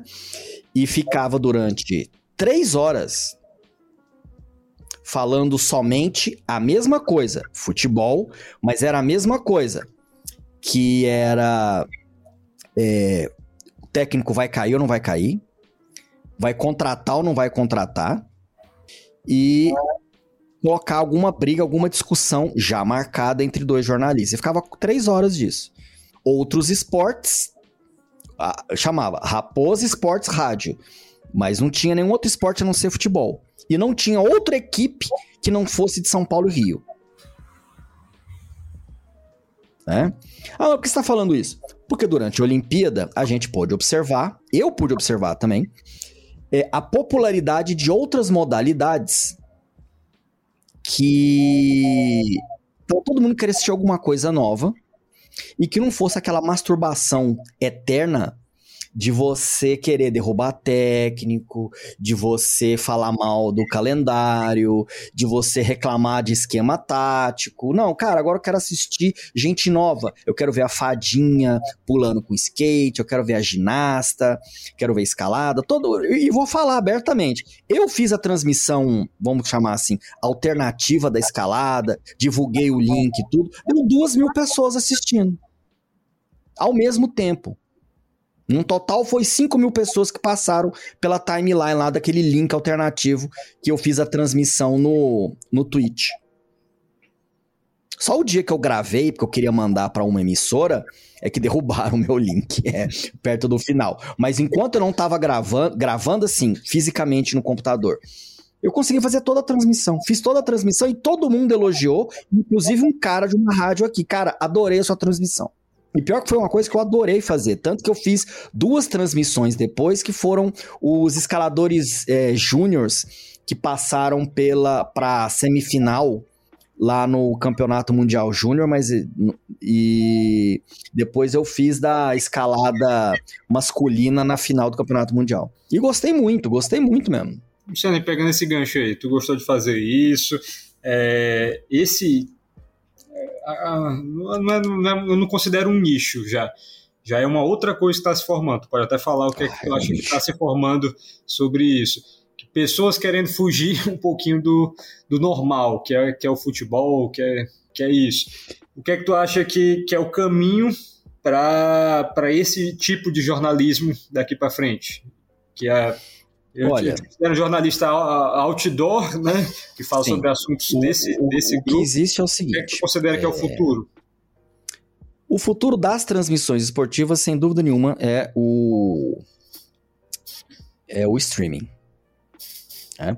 O problema do streaming é o seguinte: ele requer uma estrutura de transmissão que não é barata. E essa estrutura de transmissão, ela tem que dar um retorno, que é o retorno financeiro. Para isso é que você transmite para você fazer anúncio. Resumindo muito, é isso. Aquelas placas de publicidade. Se você reparar, você já reparou o tanto de placa de publicidade que tem num jogo? Publicidade estática? Que aquilo ali é para pagar todas as câmeras, toda aquela aquele circo que acontece lá. É, o segredo da transmissão é a transmissão respeitar o esporte. Ou seja, ela tem que ter uma câmera boa, uma transmissão boa, ela tem que ter um narrador bom, uma pessoa que seja narradora, não entusiasta. Ela tem que ter um comentarista bom para explicar para quem é leigo, para quem é intermediário, para quem é avançado. Ela tem que ter horários e dias pré-determinados para você assistir. E ela tem que ter, pelo menos, a, a mídia que não seja ela mesma, ou seja, é, vamos supor que a TVN transmita, que ela transmite, né, por causa do canal Olímpico. Transmita o campeonato de escalada, sei lá, da Argentina. E aí ela chega para mim e fala: "Olha, passa um release para mim. Tem o campeonato na Argentina, vai acontecer assim, sensado, vai ter a transmissão. Vai passar para o concorrente, vamos chamar o Mário que Mário, né? O concorrente virtual que a gente criou aí. Passa para você também. Para todo mundo falar e ir motivando o público. Se cada vez mais é, quem organizar esses campeonatos, esses streamings, tiver afastado da comunidade ou tiver afastado de quem tem esse canal com a comunidade, é, o esporte não cresce. Eu vou dizer uma coisa: você fazer um post no Instagram não adianta nada. Ah, todo mundo viu, sim, mas aí, vamos supor, a Anitta põe um, um, uma foto de short. Acabou com a sua propaganda. Aí no post de cima é a. Eu esqueci o nome. Teve uma artista que tirou foto de enfermeira ontem no, no Halloween, né? Também vai vir uma avalanche, o seu post desaparece. Ninguém vai ver. Ninguém vai se interessar. Ah, mas o Neymar não sei. Sim, mas você não é o Neymar, entendeu? Então precisa respeitar é, a transmissão. Eu vejo, por exemplo, na escalada brasileira, não tem respeito pelo esporte. Quem essa liga independente de corrida campeonato escalada não tem respeito pelo esporte. Coloca um narrador que não é narrador, coloca um comentarista que não tá sabendo comentar direito. Entendeu? Não tô falando mal. A pessoa que comenta, a pessoa que narra, vai lá, faz um curso de narrador. Vai lá, escuta você mesmo comentando, vê se você tá gostando daquilo que você mesmo está falando. Eu, por exemplo, eu presto um serviço numa rádio, numa web rádio daqui de São Paulo, vai fazer mais ou menos uns dois anos. E lá tá cheio de narrador, se você der, se você pagar um salgado para ele, ele vai lá e narra para você. Por quê? Porque o cara quer criar currículo. O cara quer criar currículo. Eu não sei se você assiste TV a cabo. Tem uma narradora, que para mim é a melhor narradora do Brasil, que é a é, Natália Lara, no Sport TV. Né? Natália Lara narrava gratuitamente pela rádio lá que eu presto serviço. Por quê? Porque ela queria criar currículo. Durante muito tempo ela ficou narrando de graça até ela conseguir esse emprego lá no Sport TV. E tem muito cara que quer narrar de graça. Um dos narradores lá, se eu falar o nome dele, é o Gabriel Max. Adoro a narração dele. Já fiz podcast com ele, a narração dele. Ele, durante muito tempo, ficou narrando, narra, faz aquelas jornadas esportivas grandes e não sei o quê. A gente fez uma narração é, simulando a escalada, né? Para ele aprender os termos de escalada, tudo. Porque ele queria, ele achou que ele ia ganhar uma oportunidade durante a Olimpíada. E, no, se eu não me engano, no meio do ano, ele ganhou uma oportunidade para ele ser o narrador do Troféu Brasil de Atletismo. O Troféu Brasil de tem um streaming e chamou ele, que é narrador profissional, ou seja, na carteira de trabalho dele tem narrador, pra ele narrar isso. E ele foi. Eu perguntei, quanto você ganha? Cara, de início não vou, eu vou ganhar muito pouco, mas eu vou ter no meu currículo que eu narrei a temporada inteira do Troféu Brasil de Atletismo. Por quê? Precisa respeitar o produto. Entendeu? Por que, que a Rede Globo derruba tudo quanto é link que as pessoas colocam no YouTube? Porque ela preza daquele produto dela. Ela não coloca qualquer narrador, ela coloca o Galvão Bueno, que é um cara. É, como é que fala? Consagrado. Na TV a cabo, ela, quando o jogo é importante, ela coloca o carinha do cabelo branco lá, que eu esqueci o nome. É Milton Leite. Coloca o Milton Leite. Por quê? Cara, você precisa cuidar daquele produto. Você tá pagando aquele produto. E se o patrocinador não vê que aquele produto é bem cuidado, ele não vai patrocinar nunca. Se você vai num bar, o bar não te atende bem, você volta no bar? Não volta, é a mesma coisa.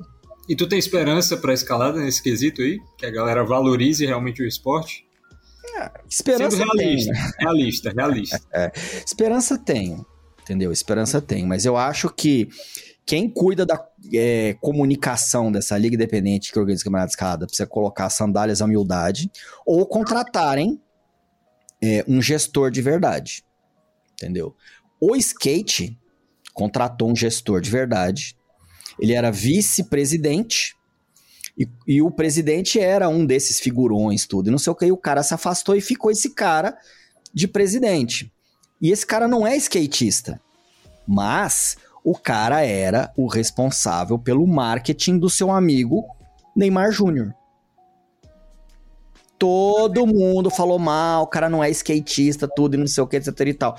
Conta quantos patrocínios o pessoal do skate fechou depois da Olimpíada. Ah, mas é porque foi gente na Olimpíada. Sim, mas o cara já tinha conseguido antes a transmissão do campeonato de skate na TV a cabo, já tinha conseguido enfiar o skate nessa Copa Nescau que acontece nas escolas, ele já tinha conseguido um patrocínio de não sei quantos anos antes mesmo da Olimpíada.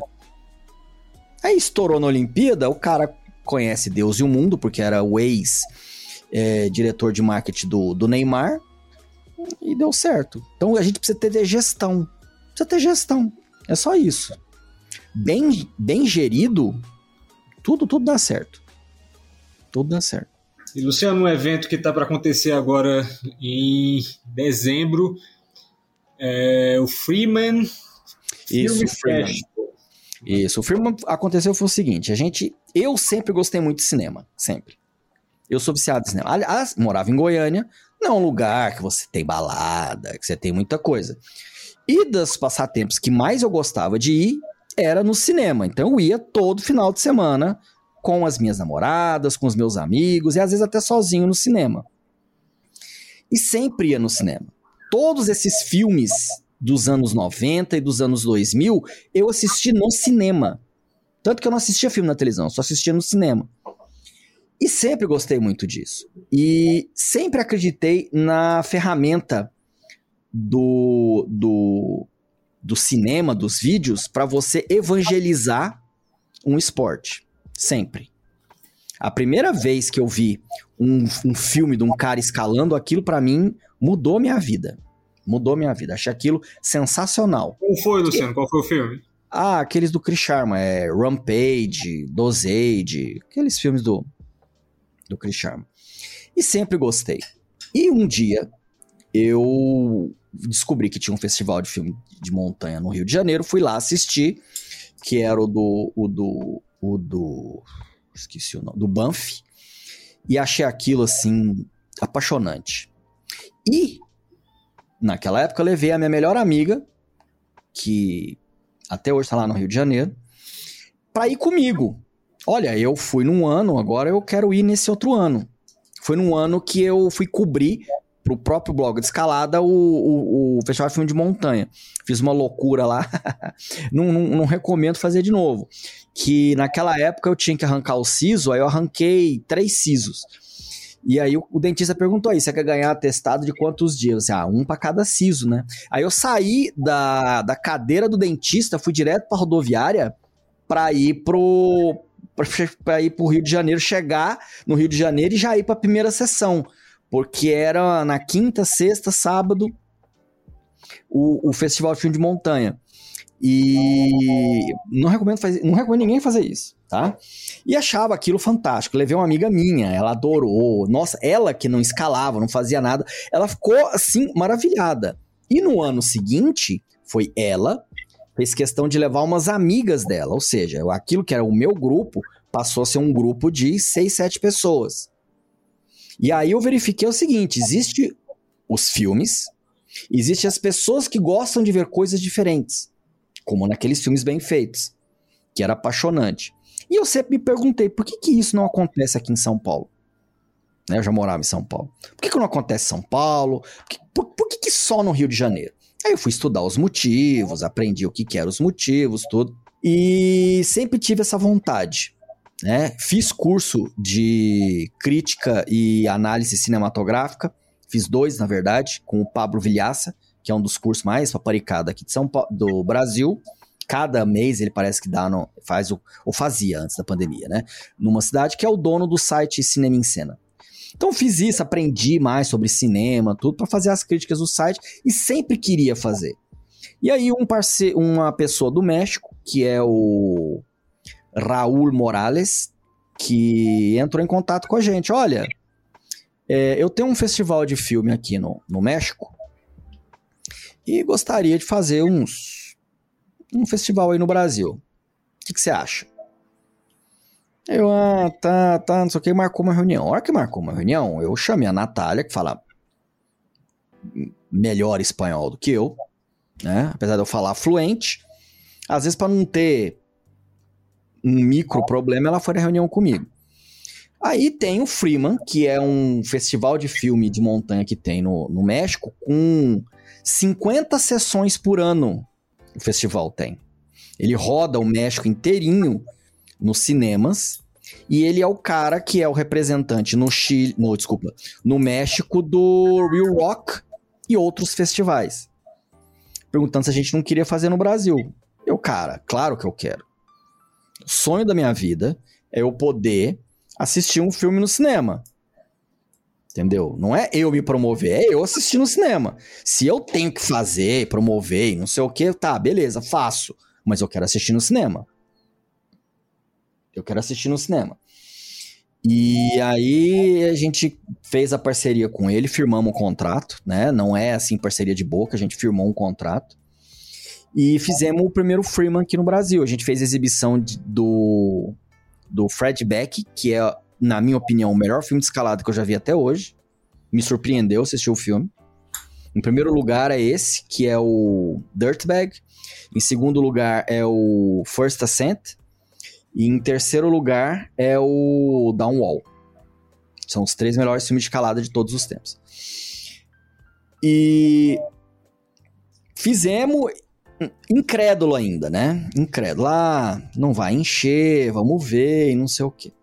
Aí fizemos o primeiro Freeman e lotou o cinema. Com uma semana, esgotou os ingressos. É, coincidência ou não, era um cinema que tinha na rua da primeira casa que eu morei aqui em São Paulo. Então, aquilo para mim foi simbólico. Simbólico. Aí no segundo ano, a gente abriu para as pessoas se inscreverem com os filmes e a gente fazer um segundo festival também. Lotou, conseguimos fazer o festival, foi lindo. Aí no terceiro, a não, agora a gente vai abrir para votação, né? vai abrir para votação do público e de júri de pessoas. Aí eu quis fazer uma coisa diferente do que faziam no Rio de Janeiro, que chamavam montanhistas para analisar filme. Eu chamei pessoas que entendem de cinema, trabalham com cinema para fazer a análise dos filmes. Por quê? Para subir a vara da qualidade. Por quê? Porque no México o cara subiu a vara da qualidade, as produções que existem no México hoje é nível internacional, assim, nível Banff, nível é, Festival Europeu de Cinema, Kendall. São produções assim fantásticas, mas ele precisou tipo ir subindo a vara aos poucos. E a gente começou a fazer intercâmbio também. Os vencedores daqui a gente enviava para participar lá, para participar do, do tour no México inteiro. E se ganhasse lá no México, ele pagaria o valor da inscrição para concorrer nos festivais que ele passa lá no México, que é o do Kendall. Então o cara, se ganhasse aqui, ganhasse lá, já ia para Kendall de graça. Já é uma, né, um, uma propaganda boa. E paralelo a isso, a gente fez o segundo, tava tudo emocionado, tava, nossa, a gente tava assim, que legal. Aí ele vem e traz uma notícia assim pra gente e fala assim, olha, e, e ele é daqueles caras que é, ele vende geladeira para esquimó. É bom de conversa.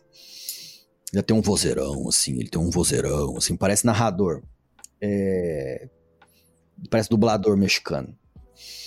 E ele falou assim: olha, eu tô com um filme aqui que eu tô querendo passar. E a Natália fica muito estressada com o Freeman na hora de ver passar. E ela não queria fazer mais nada. Então eu tô com um, um filme aqui. A, a gente ainda não tinha representação do Rio Rock. tô com um filme aqui e quero passar Que filme é esse? Ah, Downwall. Onde você consegue passar esse filme? Eu disse, ah, não sei. Ele falou assim: olha, esse é o filme do ano que vai passar. Downwall. Tá, quando a gente vai passar? Então a gente conseguiu passar o Downwall em quatro cidades. Só que eu tava incrédulo. Eu achei que ia encher aqui em São Paulo e ia ser casa vazia em todos os lugares. Aí encheu aqui em São Paulo. O ingresso acabou em três dias, aqui em São Paulo, na primeira sessão. Em três dias. A gente fez uma sessão em Curitiba, uma semana acabou o ingresso. São Paulo, gente... São Paulo, uma sessão? Não. E aí todo mundo mandou mensagem, ah, eu quero ver, que eu perdi, não sei o quê. E teve gente que comprou o ingresso, não foi. É. Como é que a pessoa compra o ingresso não vai? E aí a gente foi, fez uma sessão no Rio de Janeiro e combinamos de fazer uma sessão extra aqui em São Paulo. A sessão do Rio de Janeiro, a gente, a gente fez uma sessão em Belo Horizonte, próximo de Belo Horizonte, só que não deu muito certo a divulgação enchemos só metade da sala. Por peculiaridades do, de Belo Horizonte, né? O, o, a receptividade das pessoas lá, tudo, que não vale a pena comentar agora. É, e do Rio de Janeiro, a gente fez um cinema que tinha, acho que, 250 lugares, ou 300 lugares. Foi 250 ou 300 lugares. Foi o maior cinema que a gente ia fazer o. o, o é, como é que é o nome? O Downwall. Foi no cinema do Rio de Janeiro a maior sessão do Downwall. Quando a gente chegou pra dona do cinema, a mulher estava meio desesperada por causa de dinheiro. Ela falou assim: Olha, eu tenho esse dia aqui, mas é uma terça-feira. É o pior dia, é o dia mais vazio, é o dia mais merda que tem. Então eu vou te fazer um desconto. E a gente tá meio com preguiça de ir pro Rio de Janeiro. Só que a mulher fez um desconto. Assim. Cara, irrecusável. Não, irrecusável. Irrecusável. E aí fomos pro Rio de Janeiro. Eu fui numa semana, testei o filme lá, voltei, voltamos nos dias lá no Rio de Janeiro. E fizemos uma sessão no cinema. Quando eu testei o filme, a mulher assistiu os primeiros 10 minutos do filme, beleza, tá funcionando. E a mulher virou assim: tem certeza que vai passar esse filme? Tem, tem mesmo. Ela olhou, tá, beleza. Pelo menos eu. Terça-feira, o dia merda, eu consigo fazer. Os ingressos do Rio de Janeiro acabaram em três. Em cinco dias. Cinco dias. Aí fizemos, deu uma fila. Ah, lotamos. Você imagina, 250 lugares, o maior cinema do lugar. A mulher tava com o olho esbugalhado. Ela, ah, tá aqui meu cartão, vocês são lindos, vocês são isso, vocês são aquilo, tudo e não sei o quê. E quando todo mundo foi embora, umas duas pessoas do cinema, uma, uma foi uma velhinha e outra foi um cara. Cara, que, que tava passando nesse cinema aqui? Tipo, esse cinema que tá sempre vazio, porque não é cinema de shopping, a gente faz cinema de rua. É um filme de escalada. E peguei, tirei, deu o meu cartão pra ela, ó. Se você quiser fazer um filme, outra sessão, tá aqui. Então a gente Nisso a gente pegou todos os contatos com todo mundo.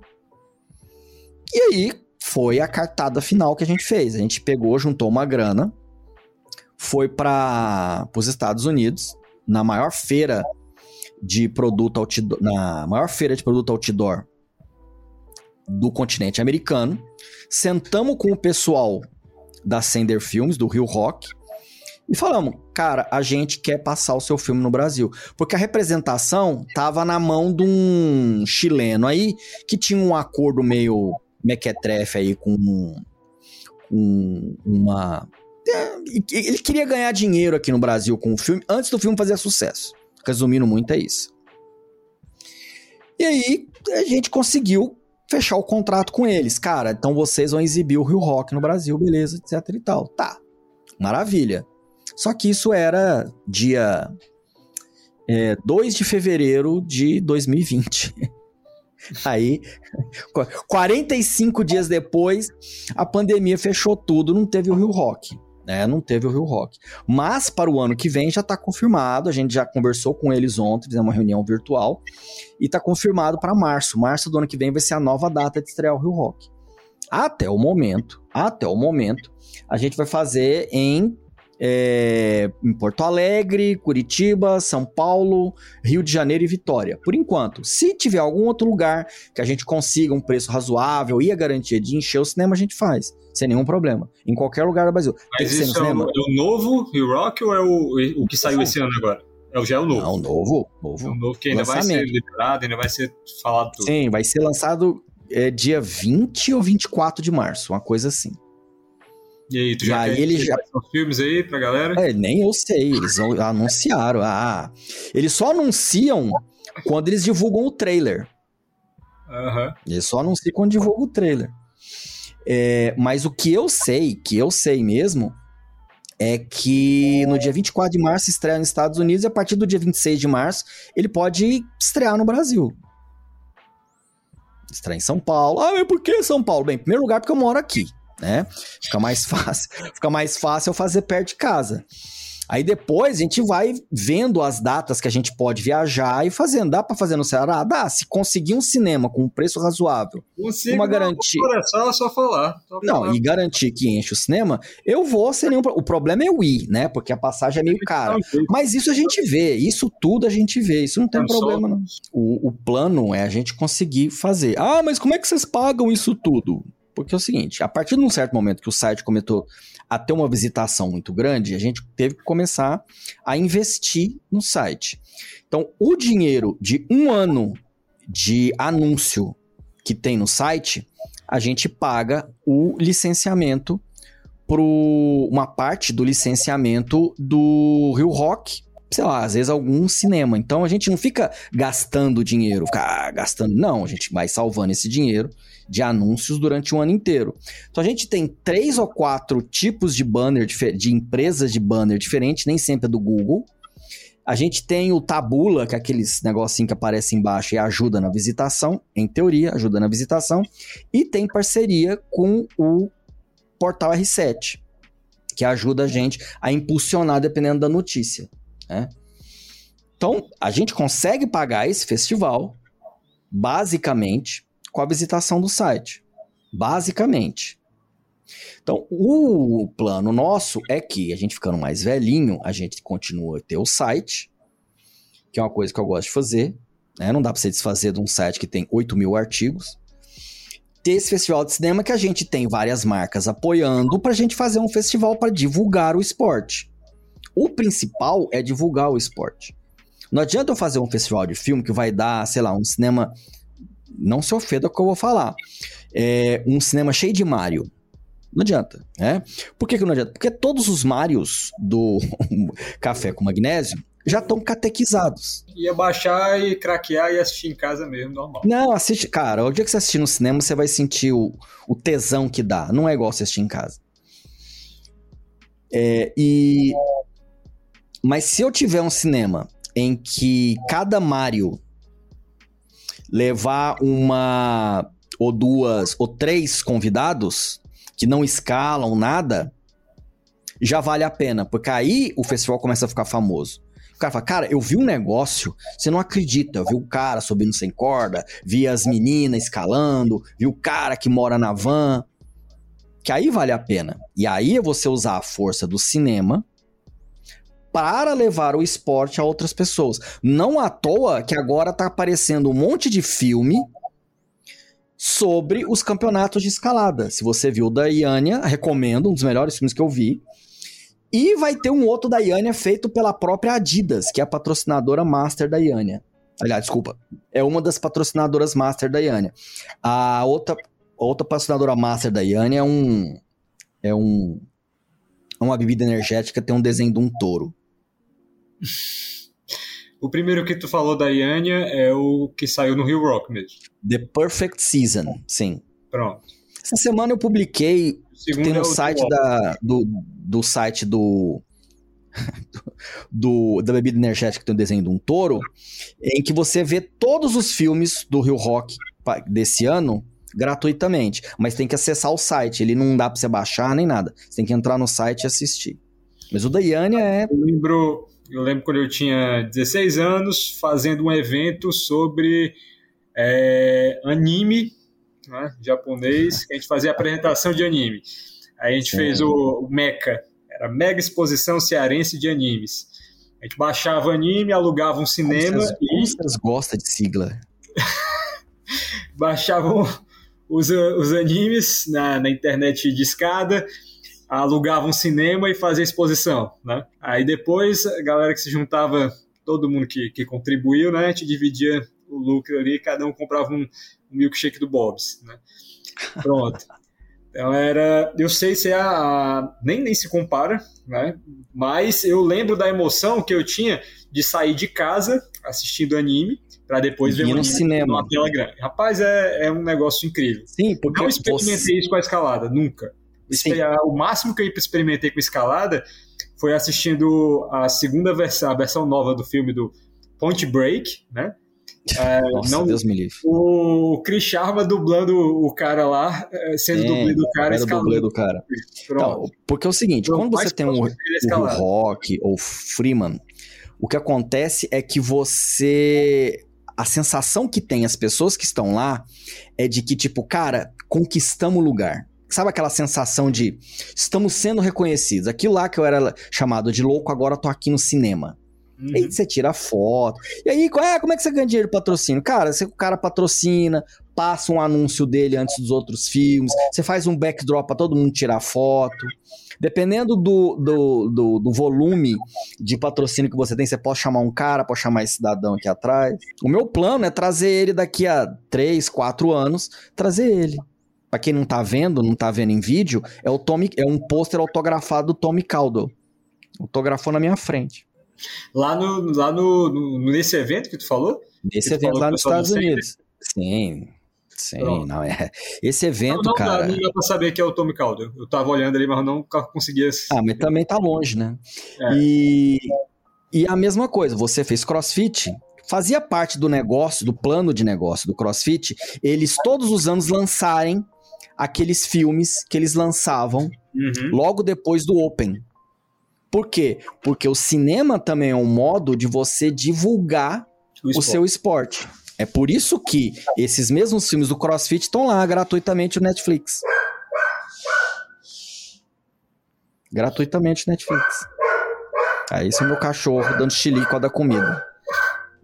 Luciano, ah. onde é que vem a motivação para tu continuar fazendo isso?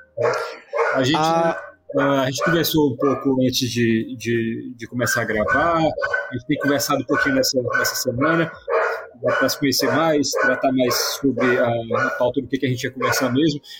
E uma das coisas que eu, que, eu, que a gente. Né, é, eu, eu escalo a há 5, 6 anos, pouquíssimo, pouquíssimo tempo. Mas amo esse esporte, queria ter nascido escalando, né?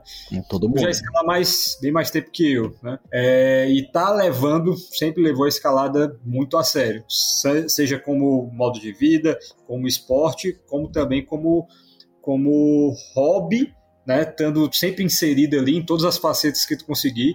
Hoje em dia tu tem um, um podcast sobre escalada, faz vídeos sobre isso, tem o, tem o portal de notícias, né, é, tá, tá numa gama de, de, de coisas muito grande. Mas, como a gente falou em alguns pontos aqui desse, desse podcast, tem sempre os haters, tem sempre os que falam mal, a gente tem ideias de como é, a escalada poderia ser melhor sucedida, o marketing da escalada poderia ser melhor sucedido, o esporte poderia ser melhor sucedido, mas a gente vê que não segue por isso, por esse não. caminho que a gente imagina que seja o melhor. Mas a gente continua, né? mas tu continua. Eu queria que tu falasse um pouquinho né, as tuas considerações sobre esse ponto. Sim, que a que minha motivação... A minha motivação é o seguinte: eu passei na minha época algumas dificuldades muito grandes entendeu? Muito grandes mesmo. Teve uma época que eu literalmente eu pensei em, em me matar, em tirar minha vida, tudo e desistir. Foi a escalada que fez eu não me matar e fez a escalada que, eu fe, que me fez é, superar as minhas dificuldades. É, eu tomei um golpe financeiro, praticamente perdi tudo. Eu pensei em me matar, eu, eu passei muita dificuldade. Passei fome, quase fui morar debaixo da ponte, literalmente falando. Foi uma. E graças à escalada é que eu consegui superar as minhas coisas. E eu gosto de ver o esporte sendo tratado de uma maneira mais é, séria e menos oba-oba, igual é tratada por muita gente. Então o pessoal que é mais milista, acha que escalada é coisa de hippie tudo, e não sei o quê, isso é um pensamento dos anos 80, isso já não existe mais. A gente já está 40 anos anos 80. Não existe mais. Tem gente que quer perpetuar isso. Tem escalador que é muito famoso, escrevi já a biografia dele, mas cara, o cara já morreu, já vai fazer 40 anos. Já tem escalador novo que ninguém tá prestando atenção. E tem gente que fica falando nele o tempo todo. Então a minha missão é trazer as pessoas da escalada que querem escalar para o século XX. Porque ainda tem gente que ainda tem preconceito com o campeonato de escalada e a escalada só vai ganhar dinheiro quando os campeonatos de escalada se popularizarem. Dá uma olhada na Olimpíada. A gente tem um esporte olímpico, a gente tem toda a possibilidade de popularizar ele ainda mais, mas ainda tem escalador com preconceito com competição de escalado. E tem gente falando muita mentira por aí né? Eu falei dos cagador de regra, tem gente falando muita mentira por aí. Ah, eu, a sapatilha foi criada por fulano, tudo. Então, a minha motivação é desmentir né? É o Mythbuster na escalada. É desmentir é, essas, essas pequenas lendas que acontecem e que é grande motivo de muita gente falar que eu sou polêmico, que eu não gosto, ai, que aquele cara é babaca, aquele cara é não sei o quê, porque eu fico desmentindo os mentirosos, né? Tem gente que fala, não, borracha de sapatilha é tudo igual. E eu já escrevi várias reportagens falando que borracha de sapatilha não é tudo igual, que é igual pneu de Fórmula 1, para cada situação você tem um, uma sapatilha diferente. Ah, mas a sapatilha, cada, cada marca de sapatilha tem um número diferente. Não, é tudo industrial, tudo padronizado, porque senão você não consegue vender para o exterior. Então toda marca tem um número número de sapatilha determinado, porque é um padrão europeu. Ah, porque corda de escalada, não sei o quê. Então conta a história da corda de escalada, ou seja, é fazer as pessoas terem acesso ao conhecimento e que elas reconheçam quem são os falastrões, o povo que fala demais, né? Usar um ditado lá de Minas, que quem fala demais dá bom dia a cavalo, e que é, entenda que o mundo da escalada é complicado, mas você tem um lugar gratuito não vai, não vou cobrar nunca. É capaz do site sair do ar, mas cobrar eu não vou cobrar para a pessoa ter acesso àquilo. Por quê? Porque quando eu comecei a escalar, eu não tinha ninguém que me levava, eu não tinha ninguém que me ensinava, eu não tinha nenhum lugar para eu ler. E eu não quero que aconteça comigo o que aconteceu com as outras pessoas, que é ter uma pessoa sem noção que te leve para escalar, uma pessoa que quer ganhar atenção contando mentira a respeito de equipamento, contando de, a respeito de ídolo, tudo. Então, a missão é fazer com que a escalada seja tratada com carinho para pessoas que entendam que é, o conhecimento está ali. Basta você ir ali, procurar e entender. Seja ele ou por cinema, ou por vídeo, ou por podcast, ou por texto. Eu, pessoalmente, gosto mais de escrever. Mas se você tem mais facilidade para você fazer vídeo, faça você o seu, o seu é, o seu conteúdo. Ah, eu não quero criar conteúdo, mas eu não gosto do que você faz. Então, querido, se você não gosta do que eu faço, não gosta de criar conteúdo, muda de esporte. Você é um parasita, entendeu? E acho que todo mundo tem que fazer alguma coisa pelo esporte. Eu faço por mim porque a escalada salvou a minha vida. Eu não estaria aqui falando com você, eu não, taria, eu não teria conhecido minha esposa. A minha mãe provavelmente estava chorando, agarrando uma foto minha porque eu tinha me matado entendeu? Eu passei muita dificuldade da minha vida e não, não tô querendo fazer de vítimazinha. Eu recuperei tudo e amadureci e sei que a dificuldade vem para todo mundo. Eu superei as minhas e graças à escalada. E gostaria que a escalada ajudasse a outras pessoas se recuperassem também. E Luciano, mas assim, para a gente finalizar, é, eu queria ter uma pergunta que eu sempre gosto de fazer pro, pro, hum. pro pessoal aqui que na verdade eu roubei de outros dois podcasts, né? Um é do podcast do, do Tim Ferriss e o outro é do Nugget Climb. É, o Nugget tinha roubado do, do Tim Ferriss e eu roubei do, do Nugget. Que é sempre no final dos episódios eu sempre gosto de perguntar para as pessoas uma coisa pela qual elas se sentem muito gratos, né? Eu tenho certeza que tu vai agradecer bastante pela tua esposa, pela, pela escalada, como tu acabou de falar, salvou a tua vida, mas tem todo o espaço aqui para falar um pouco mais sobre isso e também é, tu não precisa dar os teus contatos nem nada disso, o pessoal sabe muito bem como é que te acha. É, até para até me trollar. Mas tu, dar uma mensagem aqui para os nossos Não, ouvintes. Eu sou muito agradecido a a, ao meu pai ser uma pessoa, vamos colocar nesse tema, não vai escutar esse podcast nunca, né? Ser uma pessoa caipirona, uma pessoa rude e ter sonhado a vida inteira ser fazendeiro e por causa disso ter me levado várias vezes para eu ter contato com a natureza. Graças a isso, eu fui uma pessoa mais roots, fui uma pessoa mais acostumada a coisas que tem que em muitos estados aí as pessoas não são, que é beber leite direto da vaca, que é beber colostro. Você não sabe o que é colostro? Clica no, é, procura no Google que você vai ver o que, que é colostro. Colostro lá no curral, deu ficar acampado, deu pescar, deu ter contato com a natureza. E sou grato, muito grato à minha mãe ter ensinado para mim a importância de você estudar, a importância de você saber é, se, se expressar. Não sei se foi por mas muito provavelmente por influência da minha mãe, eu sempre fui o orador da sala. Então, na formatura do pré, eu fui o orador, na formatura do meu primeiro grau, eu fui orador, na formatura da escola técnica, eu fui o orador. E fui o orador da minha segunda faculdade na hora da formatura. E eu era a pessoa escolhida em todos os meus grupos da, da, da faculdade, do pós-graduação e até mesmo no mestrado que eu acabei nem, nem terminando que apresentar o projeto. Todo mundo, não, vai lá, Luciano, você vai lá, apresenta, porque você sempre apresentou bem. E graças a isso, a insistência, o orgulho da minha mãe ficar mostrando para as amigas, ó, oh, tá vendo? Aquele ali é o meu filho. Eu aprendi a falar e aí criei essa paixão minha, que eu sempre quis ser, de poder falar num podcast, de eu armar uma câmera e falar para a câmera. Eu sempre consegui ser conciso nas minhas ideias, graças à minha mãe. Então eu sou bastante grato a isso. E grato também ao meu avô, que talvez é a minha maior inspiração, morreu há pouco tempo, né? Não, meus pesos, ah, meu avô morreu há 98 anos, né? A gente já tava meio, ah, vai ser agora, ah, vai ser agora, ah, vai ser agora, né? 98 anos quase que ele resiste a duas pandemias, né? Mas morreu com 98 anos. E o meu avô é uma pessoa que ele já viajou para quando ele era vivo, ele viajou para mais de 100 países, se eu não me engano, por conta do trabalho e por conta da paixão dele por viajar. É, ele não era...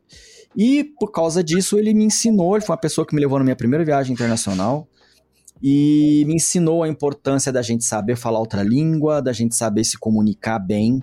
Tipo, eu quero isso, quero aquilo, não ficar dando volta nos desejos da gente. E a importância principal da gente sempre procurar fazer o melhor de si, não fazer nada de má vontade. E se fizer de má vontade, não faça. E a convivência que eu tive, eu morei com meu avô na época da minha dificuldade financeira, foi a melhor convivência possível porque nós tínhamos a personalidade mais ou menos parecida. ele me ensinou um monte de coisa na época. Que eu tinha que ser mais organizado. Ele sempre tinha um jeito muito direto de falar, que eu acabei herdando dele. Aí tem um pessoalzinho aqui em São Paulo que não gosta. Por quê? Porque eu não dou roteio, eu falo pra pessoa: meu amigo, você tá errado.